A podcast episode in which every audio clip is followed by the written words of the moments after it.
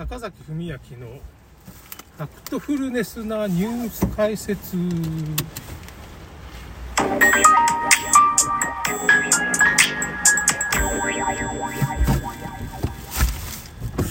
なんかねガーシーの TikTok ライブをちょっとまあたまたま3月16日ぐらいだったのかな。だ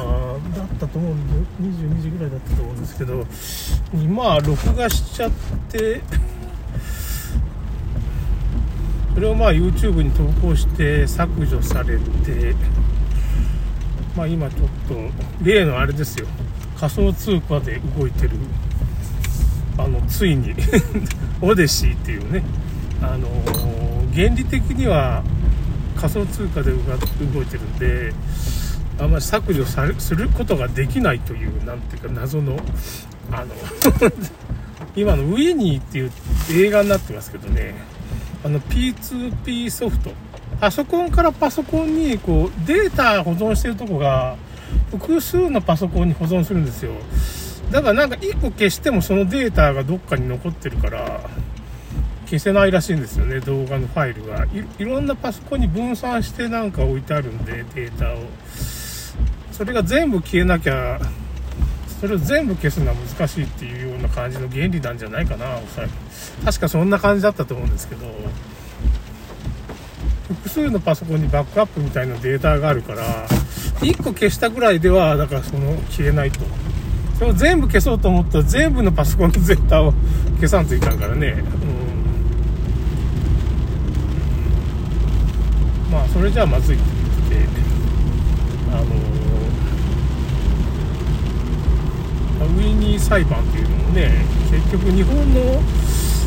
金子勇って人だったかね金子勝だったか金子さんっていう人がまあウィニーっていうなんかねそのパソコンとパソコンを直接結んでなんていうのデータをやり取りできるようなソフトを開発したんですよ。それがなんかね7年か8年か知らんけど警察が止めに来たわけですよ。要するにこれこれで有罪になって裁判になるんですけどい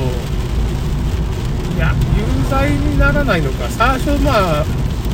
警察が起訴してきて有罪になりそうになったんだけど最終的には無罪になったんですかね。7年。だけど7年か8年かかってるんです。その間にまあそのそのソフトの原理をまあアメリカに取られるっていうかね結局これアメリカがやってきたんじゃないかなっていう風な。東京地検特捜部っていうのは、まあ、アメリカの指示で動いてる部分もそれだけじゃないと思うんですけどアメリカから指示が来てまあ動くっていう風な組織なんですよ。なんでかって言ったらこれトマベチさんっていうねトマベチ秀人さんですかね。人工知能とかにも詳しいそのある種の天才っていうかまあどっかのそのエリート秘密結社イルナミティですかね。そういうおそらくそっちの方のエリートだと思うこの人ね正体はね。カーネギーメロン大学とかさ行ってる大学がちょっと違うわけよ。それでまあお父さんか誰かがまあ議員か左向き左っぽい自由主義っぽいなんていうかなリベラルっぽいなんていうか議員とかやってるわけ。友別ってなんか議員やってたりおじいさんとかまあ結構資産家だったり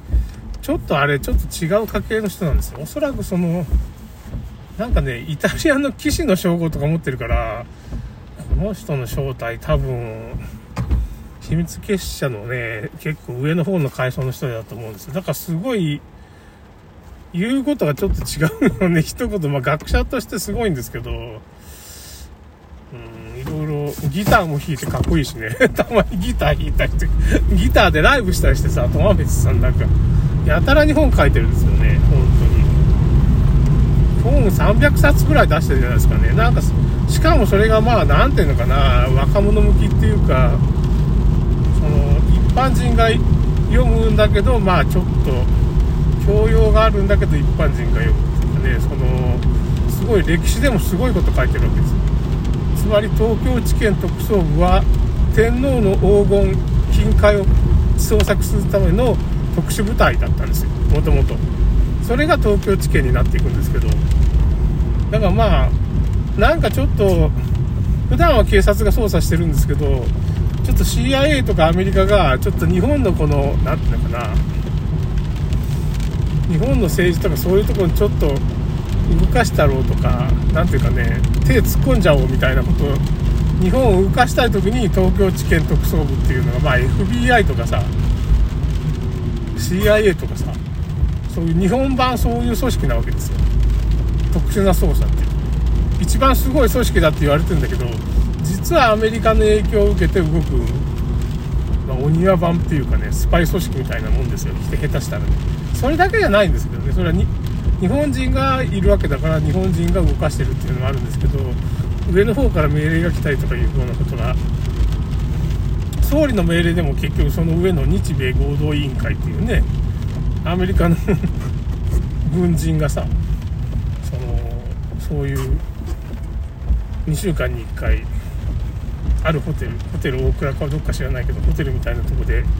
会合を持つんです日本の外務省の人とね高官とね。ほんならそのまあこういうことしてくれっていうふうに向こうのアメリカが頼んできて分かりましたって言って外務省とか総理がそれに従って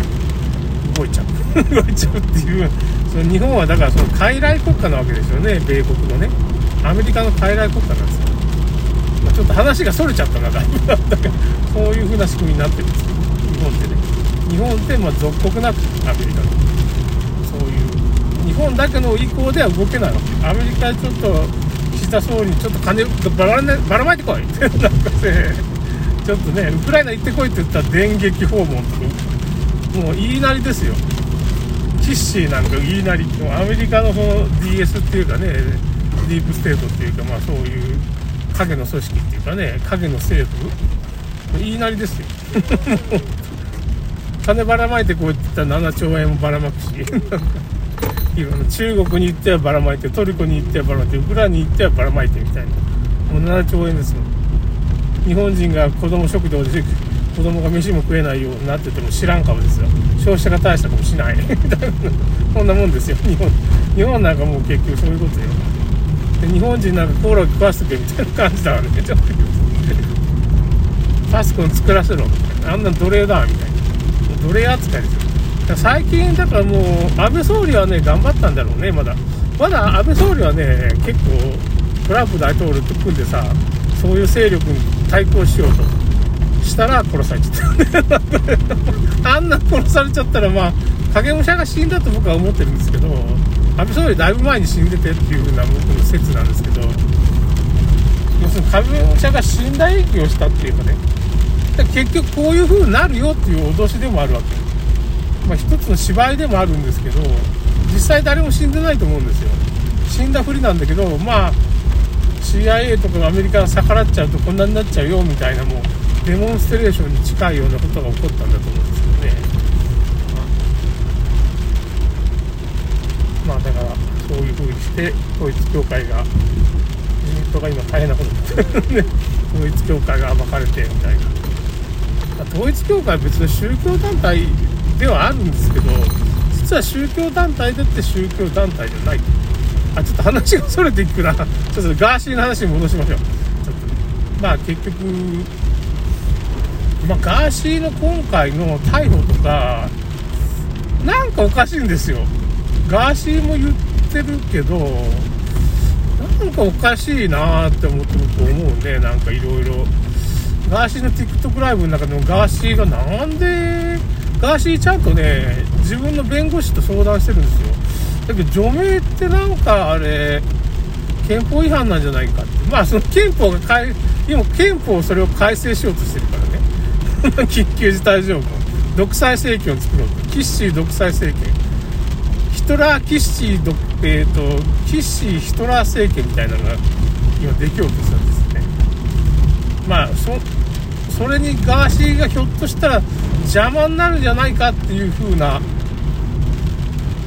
感じに今なってるわけですよ